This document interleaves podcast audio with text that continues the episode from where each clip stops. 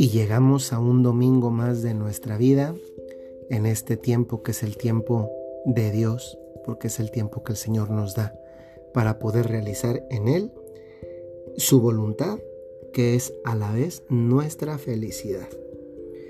No sé si a ustedes, pero a mí no deja de maravillarme frecuentemente esta reflexión. Dios nuestro Señor al crear el último día de la creación lo lo destinó a algo muy particular que es el descanso.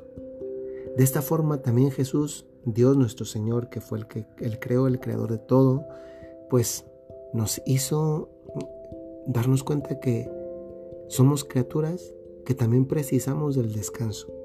Y ese descanso es justamente el día del Señor, el domingo. No es solamente día de descanso, es también día de fiesta, día de alegría, porque tenemos un Dios que está vivo, que está resucitado, que camina a nuestro lado, que venció la muerte y justamente porque vence la muerte, nos dice que también nosotros estamos hechos para la vida. Lo único que, que en nuestra vida no tiene vuelta atrás, lo único es la muerte.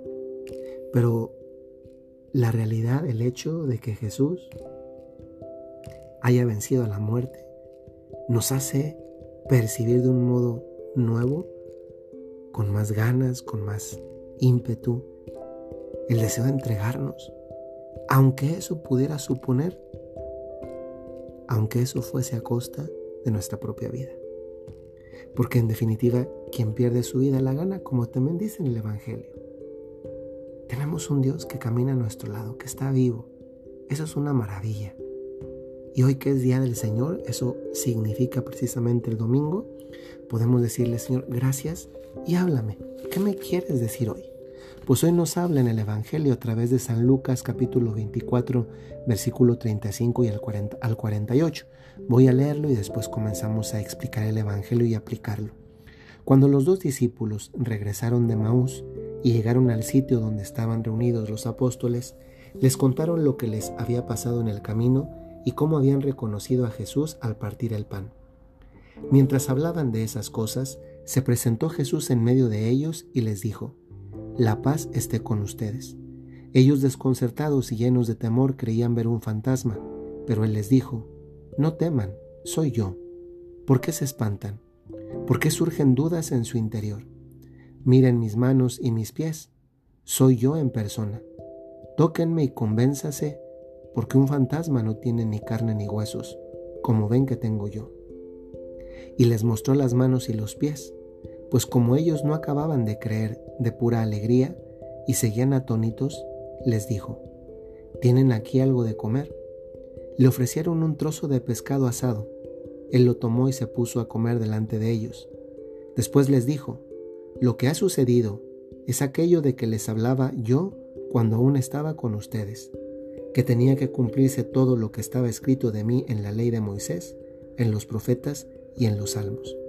Entonces les abrió el entendimiento para que comprendieran las escrituras y les dijo, está escrito que el Mesías tenía que padecer y había de resucitar de entre los muertos al tercer día, y que en su nombre se había de predicar a todas las naciones, comenzando por Jerusalén. La necesidad de volverse a Dios para el perdón de los pecados. Ustedes son testigos de esto. El Evangelio de hoy nos está contando lo que sucede inmediatamente después de que dos discípulos, los así llamados discípulos de Maús, se les ha aparecido Jesús y en un primer momento no lo reconocen. Caminan con él, Jesús se da cuenta de que van tristes, les pregunta por qué y les dice, les responde, le responden que que si no sabe lo que ha pasado, en referencia a la crucifixión, la pasión y muerte de Jesucristo, y él comienza a explicarle las escrituras en relación a ese acontecimiento. Lo invitan a que no se vaya, que se quede esa noche con ellos, y una vez que está con ellos partiendo el pan, ellos se dan cuenta que es Jesús y en ese momento desaparece. Él les dice, ellos después recuerdan eh, cómo ardía su corazón cuando estaban con él.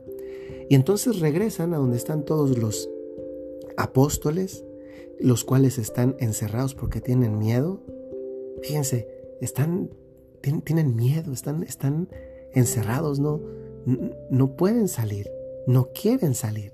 Y no quieren salir justamente porque su miedo, que es algo que tiene fundamento, no tienen preocupaciones con la cabeza, si salgo tal vez me puede pasar lo mismo que a Jesús, pero también tienen miedo en sus emociones, entonces todo lo que vi, todo lo que viví, eso les suscita inseguridades. Y llegan estos dos discípulos, los de Maús, que han experimentado eso que vivieron con Jesús y les dice, les dicen lo que lo que ha pasado, que reconocieron a Jesús que está vivo. Y entonces apenas les estaba contando eso y Jesús se les aparece. Se presenta en medio de ellos y lo primero que les desea es paz. Paz. Si les desea paz es porque justamente eso es lo que les faltaba. Les faltaba paz. Y ellos pensaron que veían un fantasma. Es que, imagínense, ver un fantasma pues a veces puede ser que lo vea uno, pero no lo ven once. Trece con los dos discípulos que acababan de llegar. Y Jesús se da cuenta de una cosa. Se da cuenta de que tienen dudas y de que tienen miedo. Por eso les dice, ¿por qué surgen dudas en su interior? Y les muestra las manos, les muestra los pies y les dice, soy yo, los fantasmas no tienen carne ni huesos. Y sin embargo ellos, fíjense, Jesús ha identificado que ellos, al verlo, lo que les surgen son dudas. Tienen dudas. Ya no es solamente el miedo por el cual estaban encerrados, tienen dudas, sino que además del miedo esas dudas, incluso viendo a Jesús ahí frente a ellos, les invita a que lo toquen. Acérquense, tóquenme. Saben, yo, yo creo que esto también a nosotros nos pasa muy frecuentemente en nuestra vida. A veces tenemos miedos y a veces también tenemos dudas. Y cuando miedos y dudas se juntan, se convierte en un problema mucho más grande, más grande. Porque el miedo es a veces un, algo que nosotros no, no deseamos, no, no, no queremos. No es que alguien se pone a pensar hoy de 6 a 7 de la tarde voy a tener miedo, voy a sentir miedo, ¿no? Muchas veces el miedo es una reacción instintiva a algo que nos está pasando. Y, pero a veces, y esto es lo que tenemos que estar alerta, cuando dejamos que el miedo pase a nuestra vida, a ver, que, el miedo llegue a nuestra vida, pues muchas veces no depende de nosotros. Pero que el miedo se instale en nuestra vida, pues eso sí depende de que tú le des permiso. Y cuando el miedo se instala en nuestra vida, muchas veces lo que comienza es escarbar y escarbar para suscitarnos dudas. Dudas que en definitiva no nos dejen estar en paz. Entonces ya no solamente es el miedo lo que puede pasar, sino también las dudas, de tal forma que se convierte en un problema no solamente de las emociones, sino también de la mente, que a veces a lo que nos lleva es a perder el tiempo y otras veces, de forma más grave, a perder la confianza en Dios nuestro Señor. Y a veces Dios tiene que hacer como con los apóstoles, o a veces nos gustaría que hiciera así, que se mostrara, que se pusiera de nuestro lado. Saben, yo recuerdo que en otro, en otro pasaje, que no está contado de esta manera, pero es el mismo pasaje. Eh, eh, Jesús le dice a Tomás que estaba ausente cuando les han revelado que Jesús está vivo y él dice que no creerá hasta que toque, meta los dedos en, el, en las heridas de las manos y, meta sus manos en el costado, pues a veces también nos pasaría así. Queremos como cosas tangibles que, que yo pueda de verdad ver de forma concreta. Y Jesús dice una cosa que aplica para nosotros. Y dice, dichosos los que creen sin haber visto. Pues miren, muchas veces nosotros no vamos a tener la oportunidad de que Dios nos diga, toquen, vean, soy yo.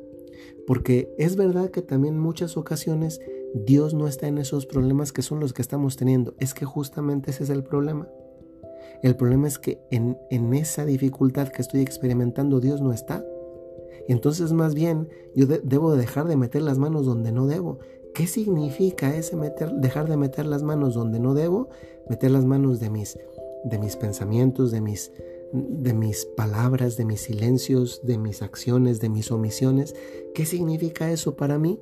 Muchas veces tentar a Dios, es decir, tentar en cuanto a, a, tocarlo, hacer, poder poner mi mano, sentirlo, es que tal vez yo estoy poniendo las manos en donde no debo y ahí es donde Dios no está. Y justamente hoy lo que Dios nos invita es a que pongamos las manos, a que lo toquemos verdaderamente, pero donde Él sí está. Y muchas veces hay que saber tocar porque, saben, a veces somos nosotros como ciegos.